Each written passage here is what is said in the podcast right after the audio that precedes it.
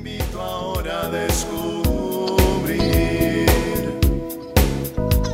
Tiene algo nuevo para ti, una propuesta que puedes seguir. Una verdad que compartir, una nueva forma libre de vivir. Un sencillo estilo de servir, el camino hacia la santidad. Hola, qué gusto de saludarte en otra cápsula de paz y bien. Vamos a invocar al Espíritu Santo y le pedimos nos asista para tener un momento de reflexión, de paz, de encuentro con el Señor. Te comparto el Evangelio de San Mateo el capítulo 10 que nos dice, en aquel tiempo Jesús dijo a sus apóstoles, no teman a los hombres, no hay nada oculto que no llegue a descubrirse, no hay nada secreto que no llegue a saberse. Lo que les digo de noche, repítanlo en pleno día, y lo que les digo al oído, pregónenlo desde las azoteas. No tengan miedo a los que matan el cuerpo, pero no pueden matar el alma. Teman más bien a quien puede arrojar al lugar de castigo el alma y el cuerpo. Palabra del Señor. Amén. Híjole, pues qué importante estas palabras ante uno de los sentimientos pues que todos enfrentamos más comunes, ¿no? El miedo. Miedo, acabo de ir al dentista estos días y ay Dios santo, le digo que yo ese taladro que usan los dentistas le tengo más miedo que al diablo. Me pone de nervios y aparte ando chimuelo y de malas porque no puedo comer bien. No se crean, pero sí es muy molesto. Y es que para contrarrestar este miedo del que eh, nos hace presa o se apodera muchas veces de nosotros, pues encontramos como antídoto siempre esa palabra de Dios, ¿no? Mi paz les dejo, mi paz les doy. ¿Cuál es nuestro saludo de siempre? Paz y bien, ¿no? La paz que eh, nos da siempre esa presencia de Dios, esa bendición que Dios le deja a su pueblo, donde dice que el Señor los bendiga y los guarde, les muestre su rostro y tenga misericordia de ustedes, les mire benignamente y les conceda su paz. ¿no? La paz es ese eh, antídoto que eh, nos ayuda a superar cualquier temor. Y ahí en el libro de Filipenses capítulo 4, versículo 7, ven esta hermosísima oración que dice, y la paz de Dios que sobrepasa todo entendimiento, guardará sus corazones y sus mentes en Cristo Jesús. Esta hermosísima bendición, oración del Señor, tiene de veras un efecto grandísimo, ¿no? Sobrepasa todo nuestro entendimiento y guarda nuestros corazones y nuestras mentes. Me acuerdo que cuando eh, me iba para Córcega, eh, pues ya mm, mm, me subí al avión, íbamos eh, como a una hora de vuelo, porque había que ir de México a París, que son como 11 horas de vuelo. Y, afortunadamente la fila de tres en la que yo iba iba solo. Y de repente eh, suena la campanita esa de tin, tin, que son los aviones. Y habla el capitán y dice, pues ¿cómo están? Oigan, pero con una pachorra el fulano, así que dijimos, oye, pues a estar viendo un atardecer magnífico, ¿no? Eh, dice, pues, ¿saben qué? Que se me viene prendiendo un foquito aquí y este, pues vengo preocupado. Dice, al parecer es un generador. Pues igual sí llegamos, ¿no? Pero pues se me hace como que, pues mejor nos vamos a tener que regresar. ¿Cómo ven? Así dijo el fulano. No, hombre, no manches. Se empezó el toda la gente como guajolotes en vísperas de Navidad. Y yo para variar he tenido muchas veces el sueño de que me caigo de un avión, pero pues la verdad es porque me caído de la cama, ¿no? Porque pues como estoy grandote, las camas chiquitas me han hecho ese efecto. Entonces, pues decide el capitán que nos regresemos Y no, no, no, iba como a dos asientos de mí un padre que es de los padres carolingios, no sé qué, medio, un hábito medio raro. Y el viejito dijo, bueno, pues si esta cosa se va a caer, yo voy a dormir. Y se pasó a la otra fila y el viejito se acostó y empezó a dormirse, ¿no? Y yo dije, no, no, no, no, eh, ¿qué hago? Ya hasta aquí llegué, nunca llegué a Córcega. Pues voy a orar. Y me acordé de esta, eh, de esta oración y empecé a reflexionarla porque pues yo siempre traigo mi Biblia en el teléfono, ¿no? Y la paz de Dios que sobrepasa todo entendimiento guardará tu corazón y tu mente en Cristo Jesús. Y empecé a rumiar la oración, pum, pum, pum, dos, tres, cinco, seis veces, y me calmé, y ya no me dio miedo. Y siempre que me subo a un avión, y siempre que hay turbulencia, y siempre que siente horrible, esta oración me da la paz más grande que pueda encontrar.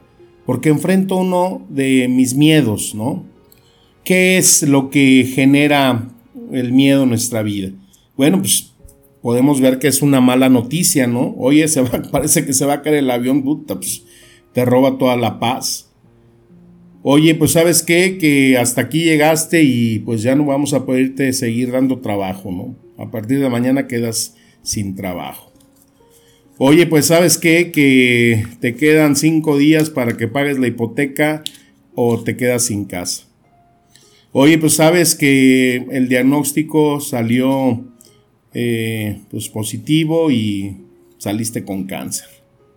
Tómala, ¿no? ¿Cuántas malas noticias son las generadoras de robarnos la paz, de llenarnos de miedo?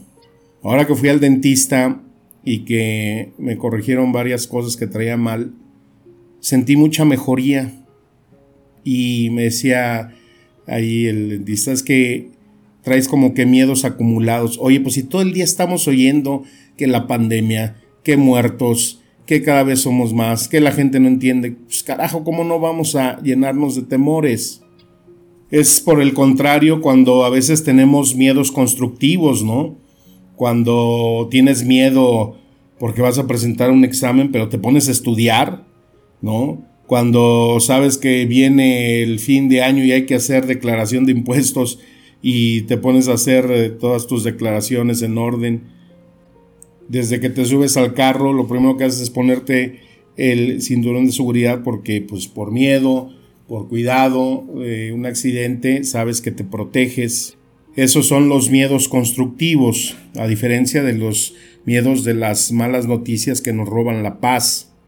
Y una parte importante que nos da eh, la meditación interior, como hemos dicho en otras cápsulas, es también el detectar de dónde vienen nuestros miedos, ¿no? Tenemos muchos miedos que se nos han infundido y que los traemos ahí cargando. No te vayas a ese lugar porque ahí te va a salir el coco. Ten la luz prendida porque si la apagas se te va a aparecer el malo si vas a tal lugar te va a pasar algo porque ahí a una amiga de una prima, de una vecina, eh, la asaltaron. Y te fijas cómo estamos generando una serie de miedos constantemente. Hay gente que no sale, hay gente que en su propia casa tiene tabúes por todos lados porque te da miedo tu propia casa, ¿no? Padre, venga a bendecirnos la casa, es que oímos ruidos, es que eh, no sabemos qué está pasando, se oyen eh, cosas raras y nos da miedo. Entonces, pues muchas veces los miedos se enfrentan, pues venciendo a los, enfrentando esos miedos, ¿no? Si te da miedo el alberca, el agua, pues métete a nadar, ve aprendiendo a nadar. Me acuerdo cuando estaba chico una vez en la feria, la Rueda de la Fortuna, que nunca me he subido una Rueda de la Fortuna y no tengo ningún interés de vencer ese miedo. Eh, se quedó suspendida porque se fue la luz o no sé qué rollo y todos se mis amigos se quedaron hasta arriba y gritaban como locos. Y desde entonces me da un pavor las ruedas de la fortuna que pues no sé, el día que quiera vencer ese miedo me tengo que subir a una rueda de la fortuna, ¿no? Entonces la oscuridad se va a enfrentar pues entrando a esa oscuridad, ¿no? Los que tienen pavor al matrimonio, pues casándose se les va a quitar, no se apuren. Cuántas cosas que enfrentar, pero quiero hacerlo también con un ejemplo bíblico que está en el primer libro de Samuel, capítulo 17. Es el momento en que eh, los filisteos, con su gran guerrero Goliat, están desafiando a los judíos, al rey eh, Saúl y todo su ejército. Y el bravucón de Goliat le está diciendo, pues a ver que se venga uno que me quiera vencer, que me pueda vencer y, si me vence, nosotros vamos a ser sus esclavos. Ahí en el versículo 11 dice, oyendo Saúl y todo Israel estas palabras del filisteo, se turbaron y tuvieron un gran miedo. Fíjate los collones, ¿no? El famosísimo rey Saúl y toda su bola de, de, soldados, al oír al, al Goliat que los desafiaba, pues se les arrugó, pero oye, pues quién no, el tipo medía 2 metros 90, pesaba 200 kilos, era una bestia. Y a el Davidcito, pues que era un muchachillo, lo manda el papá que fuera al campo a llevarles algo de quesos y leche ahí para que comiera el ejército. Y cuando oye que el filisteo este impío, inconverso, blasfemaba y decía cosas contra Dios, él se llena de coraje, le dice a, Saúl, yo voy, yo me lo echo. Y pues imagínate, yo que todos se burlaron. Pero dijo, no, no, de veras, a mí me hace un queso y la cuajada. Dice en el capítulo 33, dijo Saúl a David, no podrás tú ir contra aquel filisteo para pelear con él, porque tú eres muchacho y él un hombre de guerra desde su juventud. Y David le dijo, a mí me la persina. Bueno, es mi traducción de mi Biblia. Y dice, a ver, este, ya no perdamos tiempo. Entonces Saúl dijo, pues bueno, pues total, un muerto más. Le pone sus ropas, un casco de bronce, dice ahí, y le da una espada. Pero el Davidcito traía unas piedras, porque dice David que eh, él siendo pastor de sus ovejas, que las quería mucho, Dice, cuando venía un león o un oso, tomaba algún cortero de la manada, yo salía tras él y lo hería porque con mi onda me bastaba para derrotar a la bestia, a la fiera más brava. Y así es como sale a enfrentar a este filisteo que muy soberbio dice, ¿qué soy acaso un perro para que vengas a mí con palos y maldijo a David por todos sus dioses. Pues ahí el David se enoja, agarra la onda y ya sabemos la historia, ¿no? Le sonraja tremendo pedradón, lo deja tirado y luego con la cabeza, con la espada le corta la cabeza. ¿Te fijas? David está enojado porque han hablado mal de su Dios. Él confía en Dios, confía en una herramienta tan insignificante como es una onda. Aquí la pregunta que te haces es, ¿cuál, ¿cuáles son los Goliaths a los que te enfrentas? ¿No? ¿Cuáles son esos temores, esos miedos que no puedes vencer en tu vida?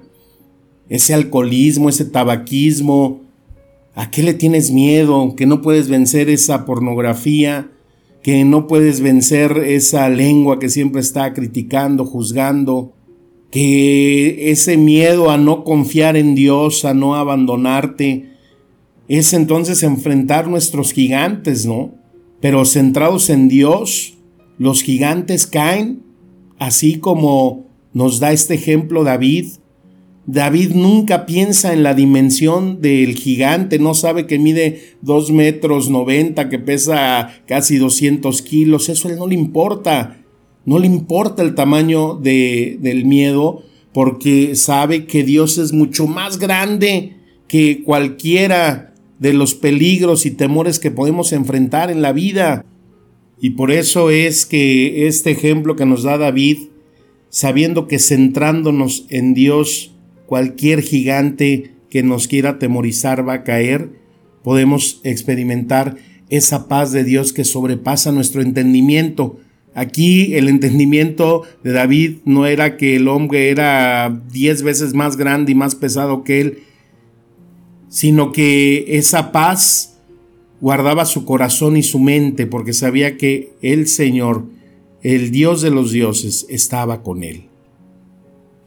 Que el Espíritu Santo nos ayude a tener fuerza siempre y confianza en las palabras que el Señor nos administra para que tengamos espíritu y vida y que su paz que nos da abunde nuestro entendimiento, guarde nuestros corazones y nuestras mentes siempre en Cristo Jesús. Te mando un fuerte abrazo, mi deseo de paz y bien. Amén.